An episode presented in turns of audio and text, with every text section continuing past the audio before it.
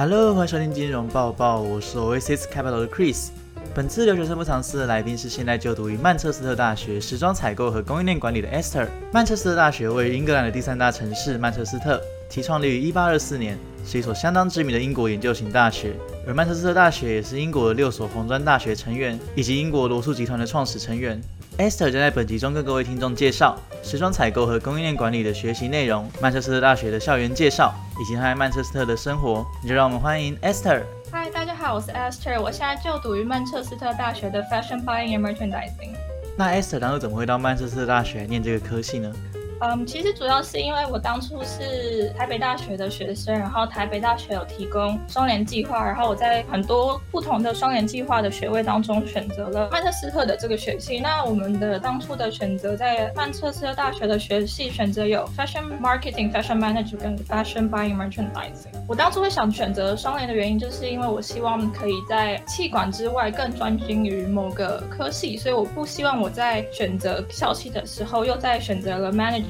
跟 marketing，所以我选择了相对来说再更特殊、跟专精一点的 buying and merchandising。所以你本身应该对 fashion 也是有兴趣的吧？对，应该说，我当初在北大的气管的话，我就觉得有点学的太广了。然后我希望我可以再多一点时间去更了解一下我未来想做什么。另外，可以再学一些更专精的。同时，我对 fashion 也不排斥，就是我觉得 OK，我可以试试看，去看一下 fashion 到底在干嘛。所以我才选择了这个学校。那申请双联学位需要具备什么样的资格，或是考哪些试，准备了什么资料才能申请呢？双联学位比较特别，是说因为学校会希望他们推荐的 candidate 是足够好的，所以他会先在学校筛选一轮。所以我当初提供了我的在学成绩，他那时候就会要你模仿写一篇 SOP 或是 PS，就是 personal statement，去讲述说，哎，你为什么适合这个科系或什么之类的。然后学校之后面试的话，就是可能会有面试，然后让学校说觉得你 OK 了之后，就会有学校方面的老师去协助你去做像 Manchester。Manchester 做出申请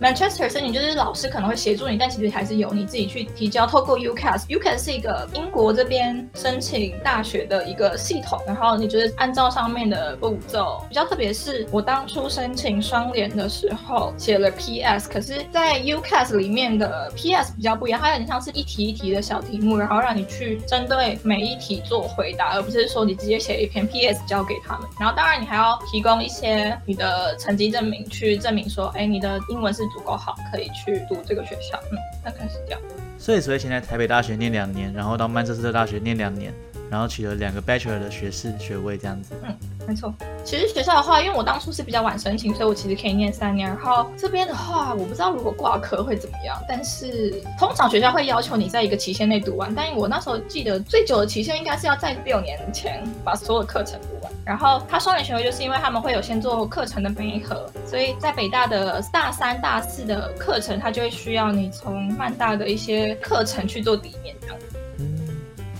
那你可以跟我们分享一下你这个时装采购和供应链管理是在学些什么样的内容吗？大家应该知道，英国的 Bachelor Degree 大部分是三年，然后他们第一年的话，其实就会有点像是我们的通识课，所以其实他们的很多专业课，他们会是在 Second Year 跟 Third Year 才上，所以我的话就是刚好 skip 了他们的通识课那一个 First Year。就应该说，Fashion 是一个大系，就是会有点像是国内的法律，它可能下面会分刑法、民法什么什么之类的。那这里的话就是会变成是一个 Fashion 是一个大系，然后所以上面分 Marketing Management 跟 buy Merchandising。那我们在 second year 的时候，他就会有学习的是比较像是 overview 吧，fashion industry 的 overview，然后他会给你一些些三个课程一起合起来的课，类似那时候有 fashion product development 跟 garment technology，都是三个学期一起选的课。然后在另外的话就是 fashion buying merchandising，它就会有一堂课专门是 fashion buying merchandising，去教你在更深入在采购跟供应链这个方面的课程。嗯。Third year 的话，就是会变成说比较像是一个大的 project，去针对一个 fashion 产业去做相关的提案，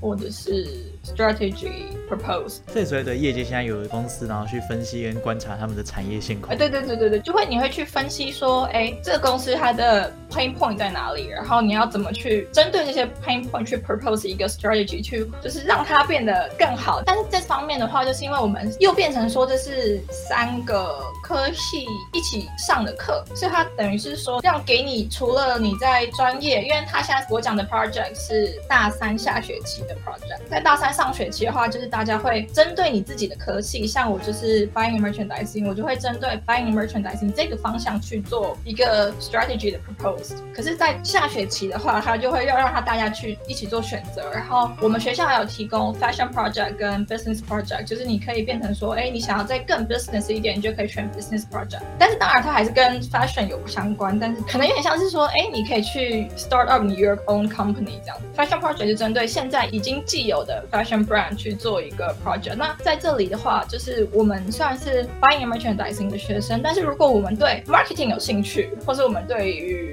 supply chain 有兴趣，我们也可以针对 supply chain 去作为我们的一个方向，而不是说你必须只被限制在说，哦，你是 fashion buying 就必须变成 fashion buying 的方向。你有更多的机会去 explore more。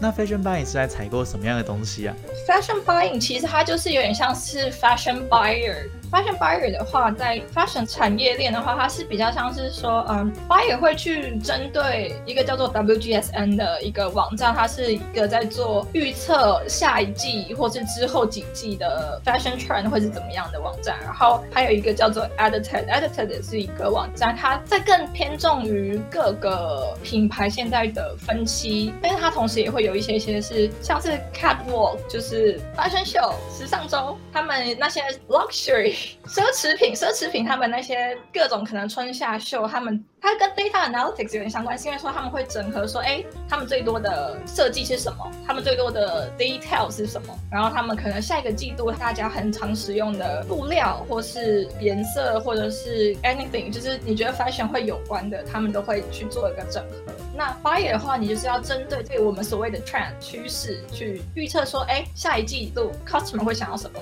那 fashion buyer 就是结合这所有资讯之后，你要自己去，它有一点跟 designer 有一点。点类似，但是不完全相似，是说它会针对所有的 trend，你去结合所有的元素，这个 trend 里面所有的元素。假如我是一个可能 Zara 的 fashion buyer 的话，我就要结合下一季的 trend 跟 Zara 自己的特色。大家都会知道，每个品牌它可能会有不一样的特性吗？就是可能这个品牌还比较是 featuring some kind of styles。然后另一个品牌可能会不一样，那你就会要结合你自己的品牌的特质去创造你下一个季度的产品。所以作为一个 buyer 的话，他会需要自己画图。就是要用 Illustrator 或者是 Photoshop，我们会有一个 board，就是你作为一个 fashion buyer 的话，你会需要创造一个 board，就是你所有找到的 for 下一个 season trend 的元素，然后你去做一个 board，然后你要再做一个 board，就是你对于你自己品牌的了解，就会有两个 board 呈现在那里。最后一个就是你要怎么把这个 trend translate 到你自己的 brand 里面，然后再背上这个 translate board，你要自己去画出你觉得哎下一季可以做出什么样的衣服来。Bye. 在当 fashion buyer 的话，你要更偏向 designer 一点，因为你就会变成说你要去知道下一季的 silhouette。silhouette 就是一件件衣服长什么样子，它叫 silhouette。你就要画出一件件你的 silhouette，最后你就会有一个 range plan。range plan 就是说你下一个季你的衣服就长这样，然后可能 designer 他就会更像是说，哎，大概知道说，哎，你想要什么样的样子，然后这个他就会针对你画出来的那个，因为那个模板就是说你只是画出来，你没有任何的 detail，它完全不是可以做出一个成品，他就是跟你说，哎。哎，我希望它长这样，对，可能会要再跟 designer 去去合作，让他们去真正把衣服生出来这样子。就我理解是，fashion buyer 是要看很多不同品牌的衣服、不同系列的衣服，然后在你们脑中做一个整合，然后再规划出下一季会推出的新品，再交给 designer 来设计，是这样吗？啊，差不多，但是会有一点错误，就是说我们比较是针对 trend，不是针对 brand，因为如果是做品牌的话，就变成 copy。嗯，对对对，所以比较是针对 trend，但是当然还是会有做品牌，就是那个叫什么竞争者分析，就是你会要看说，哎，你的竞争者品牌生产出了哪些，然后是卖的很好的，你可能就要去，可能假如说今天。以 Zara 来讲话，它可能的 competitive brand 它就可能就是 H&M，可能没有那么像，但是有点就类似。举例来说，那可能今年 H&M 生产了很多桃粉色的东西，可是如果 Zara 还没有的话，那这就是 buyer 要去做的一个东西，就是说，哎，这里有一个 opportunity，但是我们一直没有去触碰，那就等于说我们就流失了这个样的客群。buyer 你就是要跟他说，哎，现在有这么多人都在做这个，然后现在的 trend 也是这个方向，那我们要怎么去把它结合，去成为我们下一季的产品？这样就算是引领时装界。哎，对对对对对，就因为 buying and merchandising，它的一切都是在于 design 更值钱，所以它就是等于说决定了说你们下一季要生产出什么东西。因为 buyer 就是在所有的 production 之前的一个动作，在那时候你就要先去分析说，去预测下一个是什么。所以就会很常用到一些 prediction 的一些 software 或者是什么之类的。OK，那大致了解时装采购和供应链管理在学些什么后，我们来聊一聊曼彻斯特大学好了。这所学校有没有什么样的特色，或是提供有没有什么样的资源让你们学习呢？嗯，应该就是说，Manchester 是一个非常历史悠久的校系，所以它其实有提供非常丰富的资源，包含图书馆，包含我们最近有在进新的 building，然后包含 career service，然后跟一些 alumni 就是所谓校友的一些连接，然后应该想说，我不知道是所有英国的学校都这样，还是只有排名比较前面的学校是这样子。就是他们其实跟一些 fashion 产业的有连接吗？很常会有一些 career event，就是老师会发讯息跟你说，哎，我们下个礼拜会有一个可能 from Burberry，或是 from Zara，或是 from 其实有听过的品牌，或是很大的 fashion 集团。当然不会是真的很厉害厉害的，因为在 Manchester 的 fashion 比较偏向 fast fashion，就是比较是对 high street，比较不是 luxury。但是有的时候还是会有一点点了。那他就是会有点像是说，他会邀请已经在这个产业工作的人，他 either 是很有经验，或是 either 他可能刚好是校友，来去跟你做分享，说，哎，我们现在要做什么，然后他们希望看到未来是怎么样的，就他会有一些跟一些真正的产业在做合作，所以你会更 get inside of what industry is doing，就你知道他们在干嘛，你不会是说，哦，你完全只是学习课本上面的知识，所以你会有一种更能了解说产业系列大家在干嘛，所以你就不会说你毕业之后，但你其实根本不知道产业在干嘛，你已经脱节这样。然后英国学校他们其实是有一个 placement year 可以给你作为实习，但他们的跟国内比较不一样的是，因为是三年的学校，所以他们会有一年是你可以 extend your uni life to four year，就是会有一年是 placement，placement 就是比较像是实习，但他会要求的是你就是完全不上课，你完全就是变成说你是一个公司的长期的实习生，然后学校应该是要求要九个月以上，所以让你去更多的知道 industry 到底在干嘛。那在英国也有很多公司非常 willing to offer 这些 opportunity to the students，所以只要你足够 qualified，你能力够强，你都可以去申请到 placement year。在这个 placement，如果你做得好的话，你就非常有可能在毕业之后，你会直接收到他们的邀请，你直接回去做正职的 offer。我其实身边有不少英国本地的学生，他们都有做 placement，然后他们有收到一些 offer。那他们所工作的公司是像你刚刚所说的那些快时尚品牌的公司吗？对对，就是他们是比较偏向快时尚品牌，因为毕竟我们本来学的就是这个。然后当然，快时尚品牌你也比较容易进入，但是我们历届来的校友的话，也不是没有进入 luxury 的，也是有。你可能要再更丰富你自己的履历，然后去证明说你有这个能力。所以才有这个科系毕业后啊的第一份工作会是在快时尚品牌的公司里面工作的。嗯，大部分是。那你的学长姐有国际生吗？有。那对于国际生而言，毕业后留在当地工作的机会大吗？我觉得其实大不大都没有那么简单的去 define it，因为你如果能力够强的话，人家为什么不要你？英国现在因为他们有推出一个叫做 PSW 的签证，那 PSW 的话，它就是说现在你只要是在忘记是二零二一还是二零二二年之前入学，因为这是刚新推出的政策，所以它可能会限制说你可能要在什么时候入学。现在在英国读 Bachelor、Master 的学生，你可以去申请两年的签证，所以你那时候就是不需要公司提供工作签给你的，让你去可以找工作或什么的，就是它其实算是一个渠道，让你可以。留在英国找工作。那我觉得你只要能力够强，我不觉得你对于留下来这件事情是一个很难的事情。我觉得只要你能力够好，你当然去哪里都找到工作。所以那个 PSW 的签证可以让你们在毕业后两年的时间找工作。哎，对对对对对，你还没有申请到工作签的话，你也是还是可以继续留在英国。然后另一方面的话，我刚刚提到就是我我觉得能力比较像是你能不能留下，而不是你的身份的原因，是因为像我自己的话，我本来就有北大的一些经历，然后加上我还有在曼大的经历，所以我然后我有把我的这个履历 post 在 LinkedIn 上面，然后我有的时候就会收到英国本地的 recruiter 跟你说，哎。你这有一个工作机会，你想不想来面试看看？所以我觉得，并不是说你是一个 international student，你就会没有机会去留在这边工作，而是说看你觉得你的能力有没有足够到这个部分，然后或者是你有没有找对渠道去曝光你这些工作经验。嗯，了解。要留下来工作的重点还是提升自己的能力，跟找对渠道来曝光自己的一些工作经历。那除此之外，你可以跟我们分享一下曼彻斯特大学的校园长什么样子吗？国外学校大家要有一个概念是，国外的学校不像是国内的学校一样，会是一个围栏跟你说哦，这是某某大学。国外不会，它就是可能路边一栋 building 跟你说哦，这是我们学校的某一个 building。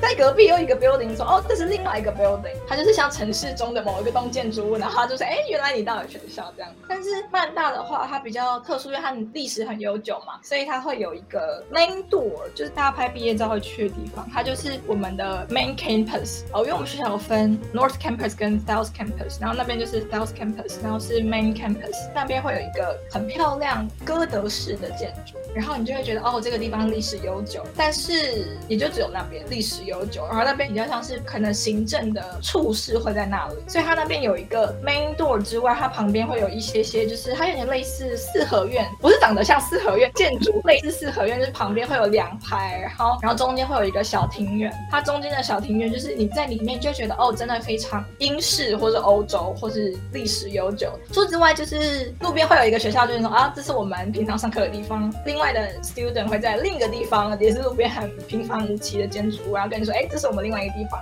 不会像是说国内那样全部围起来，然后就跟你说，哎，这里就是从这里开始，里面所有东西都是我们这个校园的，不是？所以你们的校园是跟城市是结合在一起的。对对对对对对对。然后甚至像我们的图书馆也是分布在城市的各个角落，甚至有一个在比较靠近 city center 的图书馆，然后也有就是靠近学校校园里面的图书馆，就他们会有很多个不同的图书馆，但是每个图书馆分布在哪里就不一定。很酷。那你们这样一年的学费大概会是多少钱？呃，因为我们是一次就付一年的学费。范大比较特别说，以我这个学费的话，一年是两万四英镑。我们这个科系，因为我们当初是被归类在 Material Department，所以就是在 Second Year 的时候是会进 Lab 的。它可能会因为相对于这样来说，它稍微比可能你纯 Business 更高了一些这个学费。不过我听说好像 Business 只要大概两万英镑，就是如果以我那一年来讲话，那我会说国外比较特殊的原因是因为。因为就是你一年一付，但是你会付三年嘛？入学那一年是多少钱，之后就会付多少钱。但是呢，就我也问过我学妹，就是说他们下一年入学的话，他的学费就比我高了一千英镑，他们是两万五英镑。然后所以就等于说你这样就要多付三年的多出来的一千英镑。所以如果你下定决心一定要来英国读书的话，还是早点来比较好。然后加上大家可以可能把握一下双联的机会，因为就是可能双联学校合作的关系，我自己这边是有收到学费的减免，没有很多，但是也是蛮 OK 的。然后再加上不是西方教育系统的话，我自己知道是说，你这边如果要直接从高中直接申请英国大学的话，其实都还要读一年 foundation。对，大家可能要考虑一下这一年的时间。所以就你的情况而言，学费是一年两万四千英镑，然后还会逐年的增长。对我自己的情况是这样，我不知道其他科系是不是也会逐年增长。嗯，OK。那你在曼彻斯特的食衣住行的生活开销，可以跟我们分享一下吗？大家会讲说，生活费其实各个城市，我觉得最大的差别其实是住的方面，因为曼城不像伦敦那么。因为大家都知道嘛，就是你首都一定会比较贵。其实，在曼城的话，住的方面相对稍微便宜一点。我住的是 private accommodation，就是私人宿舍，所以大概是六百多英镑一个月。但是如果你是住那种直接像 landlord 去 rent 的话，就是不是像这种有管理的私人宿舍，它好像其实可以到四百多吗？应该可以，应该可以到四百多。但是你如果要住好一点的话，你到一千的其实也有。像我这种私人宿舍的话，我是住。所以，但所以的话，就是你有自己的洗手间、自己的房间，但是你的客厅跟厨房是共用的。然后，如果你想住 studio，studio 就是你自己一个房间啊，里面有厕所、床，一个小小的厨房。这样的话，我听说大部分的价格是落在八百，所以就看你自己希望住什么样的房间。然后，当然你也可以去住学校宿舍，但有一点要提醒大家的就是，其实学校宿舍它可能就是对你来说比较方便，因为你不用再去选择说，哎，你还要去找宿舍。然后还要去找什么什么别的很麻烦，但是学校宿舍其实不一定比你自己出去外面租私人宿舍便宜。然后再加上的话，英国如果你要找房子的话，建议你越早找越好，因为它的房价是会波动。它这边是每周算，每周的房价通常都会在上涨，所以大家还是越早找越好。每周都会上涨。就是假如我现在 rent 的话，我可能一百五一周，可是你可能下一个月去找，它可能变成一百七一周。对，他们是很波动性的，所以你就是越早找，你越早订，就是有点像类似早鸟票的概念，就是你越早订，它就越便宜。那其他日常的生活开销呢？以英国来讲的话，其实，但先说我自己是一个吃比较少，我本来就是食宿费花比较少的人，所以我大概是四百到五百英镑一个月，包含一些我出去吃，去外面吃，但其实我大部分是在家自己吃。我刚刚讲的四百到五百，就包含了我平常可能 transportation，然后跟一些买食材，然后你可能有时候去买 desserts，然后你可能有时候跟同学出去吃饭的钱，但我大部分时间还是自己煮，但是。如果大家不擅长煮饭，或者是比较喜欢吃饮料的话，应该会蛮可观的。因为在英国的话，就是你原物料不贵，不能说很贵。这边的话，以牛排来讲的话，牛排大概是四五磅一块，就大家可以自己去跟自己的物价去做比较。我不太确定现在的大家的消费水平是怎么样，但是反正这边的话，我觉得以食材来讲不贵。可是如果你看你自己在这边买一个牛排，你可能五磅你可以买到一个，可是。你如果要出去吃餐厅。麦当劳、肯德基这些 fast food 在这边正常的一个餐就是你有汉堡、薯条、可乐，就差不多要六磅。更不用说你去好的餐厅，好的餐厅如果你是去吃牛排的话，基本上二十到二十五磅起跳，但只有牛排哦，它没有其他的 side plate，就是类似你可能想点薯条，或是不用说大家都会想点酒，会想点开胃菜，那些大概都是一个就差不多十磅起跳，那酒的话就差不多五六磅一杯，当然贵的也有，但是五。六磅一杯，所以大家可以自己去比较一下，就大概知道说来这边你一定要会自己煮，因为你出去外面吃很贵。在另外的话，就是行的方面，行方面，曼城当然没有伦敦那么方便，因为我们没有 underground，就是地铁。但这边的话，其实也有 train，train 的话是所谓的轻轨，就是在市中心都会有很多地方有 train，然后你也可以以它代步，或者是其实也有很多 bus，然后或者是你其实自己走路。以曼大来说，除非你是像 Cambridge、Oxford 那样那种大学城，不然其实学校都离市中心还蛮近的，就不会太远，所以你其实。走路可以到大概十五二十分钟，还行。如果你懒得走，你也可以搭 train bus。然后城市与城市之间就是 train 火车。那那些大众运输的票价呢？票价的话，像我坐大概十分钟的火车，大概是三到五磅，呃，来回啦，来回三到五磅。就是他们的 transportation 也贵，就是你 bus，你可能有时候搭一趟就是两磅，应该还是会跟路程有一点点关系，但是不会差太多。然后平常的 train 的话，因为平常我是用走的，或者是搭 free bus。哦，曼城有一个 free bus，还蛮方便的，就是它会在市中心跟我住附近的那个 Piccadilly Station 绕，只要它有开，你就可以去坐，然后就不用花钱。所以大家可以去搜寻一下，你们之后不管是来曼城或者看其他城市有没有相关。的一些设施。英国有一个比较特别的，他们叫做 Rail Card。Rail Card 是说你一年付三十块去买这个 Rail Card，它可以让你的火车票价便宜三分之一，反正就是会打折。就是你只要先付了，然后你有这个 Rail Card，它就可以打折。就是还蛮推荐英国大家长期居住的人买的，因为我自己的话，像我刚刚提到是说我去一个小镇，是因为我在那个小镇的一个餐厅打工。我跟我一起的同学去，他买一趟就要七磅，可是我买来回大概四。所以大概一个月的开销会是加住宿的话，你正常活动，然后你有大部分自己煮，偶尔出去吃，大部分应该一个月要差不多一千出头，一千一、一千二英镑。所以你一整年的学费加生活费大概会花三万到四万英镑左右。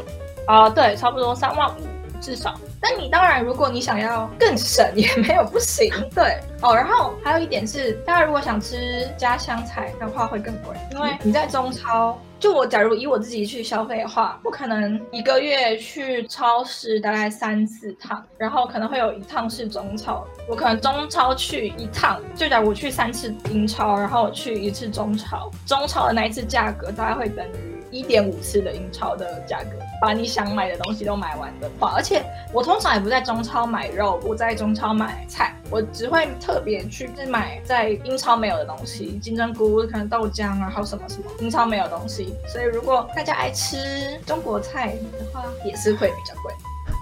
了解。那节目的最后，想问 Esther 有没有什么话可以鼓励给想要去英国念书或者想要到曼彻斯特大学念书的听众的呢？嗯，我觉得大家就是要非常的 well prepared。既然你都想要出国念书的话，你就要再更 outgoing 一点。当然还是会有一点点难，但是我希望如果大家既然都已经决定要出国念书，你就要把你的英文准备好，你至少不要害怕去说英文。因为我在这边有时候会遇到一些同学是说他在这边读书，但他其实不想讲英文。我觉得这是让我自己有一点点不能理解的部分，所以我希望大家，你如果想要出来，你就要真的敢讲英文，就是你的英文很烂也没有关系，因为我觉得我英文其实也没有好到哪里去，但是你多讲，你就会多练习，才有可能变好。然后另外一个方面就是说，我也希望就是大家如果也都是想出来的话，大家可以努力试试看，不要再待在纯 Asian 的圈子里面，就是你知道大家都要出国到异乡，然后会遇到说，哎，我们居然来自同一个地方，好巧，然后我们可以讲我们熟悉的语言，好开心。这样，就你出国了，你就要秉持这种想法。就是你如果是这样的话，你为什么不干脆就待在国内念书就好？就没有必要。当然，你要去 approach 一个国外的朋友会有一点难，但是我希望大家还是可以更主动一点点吗？就是不要限制自己，因为你如果发现你没有办法接触到那，那是一回事。但如果你把你自己限制在这个圈子里面，又是另外一回事。我也还蛮推荐大家有可以，就是除了学校之外，因为我自己发现就是在国外，因为他们的选科会再更零碎一点。所以相对来说更难去交到朋友。你可以多参加一些 club、一些社团，或者是一些任何任何一些 society 或什么的，或甚至是如果你不介意，你也可以去打工。像我一样，我就有去打工。除非你去中餐厅打工，或者是去纯中国人的地方打工，不然的话，你去打工的话，你其实可以遇到很多来自不同 background 的人，然后你就可以由此机会跟他们成为朋友。所以我自己觉得这是一个蛮好的方向，也是蛮好的机会。所以就是。希望大家如果都出国念书的话，除了课业之外，也可以更丰富一下自己的社交生活，然后不要再待在自己的 comfort zone。好的，那就谢谢 Esther 今天带给我们的分享，谢谢 Esther。谢谢。在听完 Esther 的分享后，接下来将由 Oasis Capital 的 Max 来为各位听众带来本周六月二十号到六月二十四号重要市场日期以及数据提醒。接下来由我为各位带来本周的市场更新。六月二十周一，中国人民银行公布六月贷款市场报价利率，维持一年期利率三点八五 percent，五年期以上种类利率四点六五 percent 不变。已是连续第十四个月未做调整。六月二十一周二，全美房地产经纪人协会显示，美国五月成屋销售月增率下降三点四 percent，跌至两年以来新低。经季度调整的年率为五百四十一万户，高于预期的五百三十九万户。六月二十三周四，欧元区六月制造业 PMI 从五月份的六十三点一升至六十三点四，创下自一九九七年有记录以来的新高。美国当周 EIA 原油库存变动。六月二十四周五，美国五月新屋销售，美国六月密西根大学消费者信心指数。以上为本周的市场更新以及重要日期和数据。市场更新资讯由 Mount Pacific Capital 提供。以上就是这次金融报报的所有内容。如果喜欢我们的节目，请关注我们，并将金融报报分享给更多的朋友。那也欢迎点击资讯栏中的网站连接，加入 Oasis Capital 的网站。如果对内容有任何相关的疑问，都欢迎联系我们，取得更详细的资讯。我是 Oasis Capital 的 Chris，我们下次见喽，拜拜。